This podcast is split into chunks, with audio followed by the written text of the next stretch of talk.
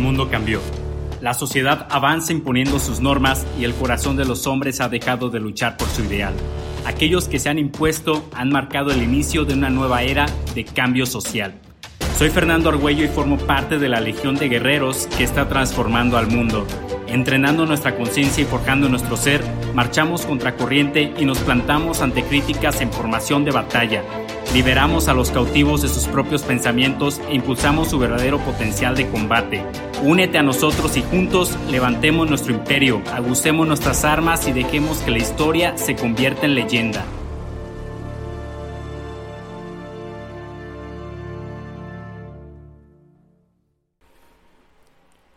Fíjense que algo que he ido aprendiendo con el tiempo y que llevo rato practicando también es a fijarme en aquellas cosas que me molestan de las personas. O sea, aquello que sé que hacen y me molesta que lo hagan, aquellas, por ejemplo, aquellas costumbres que tienen y que me caga que las tengan. Pero bueno, ¿por qué es que me tomo el pinche tiempo en analizar y reflexionar sobre ello? Bueno, quizá tú me puedas decir, Fernando, ¿por qué simplemente no ignoras eso y sigues construyendo tu camino? Y bueno, es que esto es parte de construir mi camino, esto es parte del siguiente escalón. Y la razón es la siguiente, y presta atención porque es muy importante saber lo siguiente, y es que lo que muchas personas ignoran es que el mundo exterior suele ser un reflejo de nuestro propio mundo interior, o sea, llámese nuestra mente. ¿No les pasa que suelen tener fricción con alguien, no sé, un familiar o un amigo, y cuando simplemente buscan platicar, puta, acaba en pleito, en putazos, termina en conflicto, y más tarde, cuando te relajas y platicas con alguien más, con algún amigo o algún otro familiar, te dice, es que, güey, los dos son igualitos. Es por eso que chocan a cada rato. Y yo sé que te ha pasado y en putiza que dices, no, ¿cómo crees que voy a ser igual a esa persona? Y etc, etc, y bla, bla, bla, y la chingada. La razón es muy sencilla. Y es que muchas veces aquello que nos molesta a alguien más como esa actitud que tiene la persona que nos molesta, no sé, suele ser una proyección de un problema interno, problema personal. O sea, algo que debemos trabajar y simplemente lo ignoramos continuamente, como puede ser, no sé, una, una carencia, algún defecto o, o algún sentimiento que nosotros no tenemos o no queremos aceptar y por ende lo proyectamos sobre alguien más. Y bueno, esto, damas y caballeros, tiene un nombre y no lo digo yo, lo dice la ciencia y se llama proyección. Si tú buscas este término en psicología, aquí lo tengo, prácticamente la proyección es un mecanismo de defensa mental. Un mecanismo de defensa mental por medio de la cual solemos atribuir sentimientos o defectos que no nos gustan de nosotros mismos o que no queremos aceptarlos y por ende lo proyectamos sobre alguien más. Y bueno, déjame darte un ejemplo para que me entiendas. Hay personas, por ejemplo, que critican a otras personas, y eso siempre, ¿no? Pero hay personas que critican a otras personas porque éstas se la pasan de viaje, eh, que tienen tiempo para hacer ejercicio a la hora que quieran, que se la pasan más con su familia, eh, que tienen la posibilidad de levantarse a la hora que quieran. Y todo porque estas personas que son criticadas tienen quizá eh, sus propios negocios y ellos le da, les dan a estas personas todas estas libertades. Y quienes lo suelen criticar son personas que le batallan porque no tienen el tiempo que quisieran.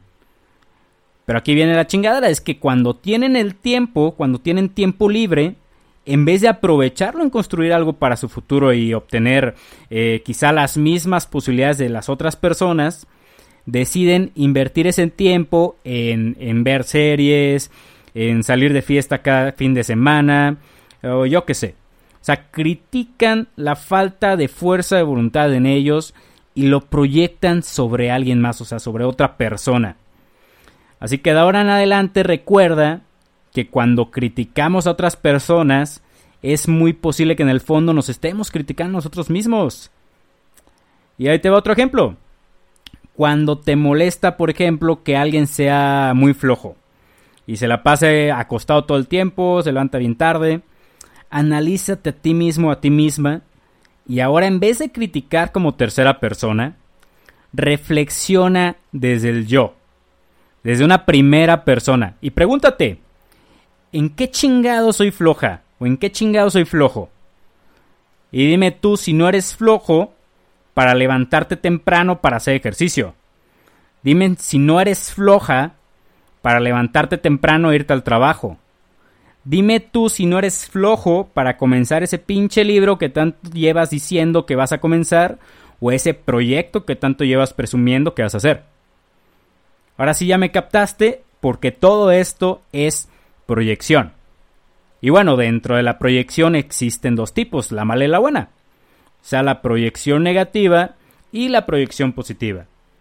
Y la proyección negativa es prácticamente como los ejemplos que acabo de darte, o sea, los cuales ocurren ante un conflicto este, emocional y es por eso que se le llama pues mecanismo de defensa mental, o sea, que prácticamente eres bien pussy para aceptar que tienes un pedo en la mente.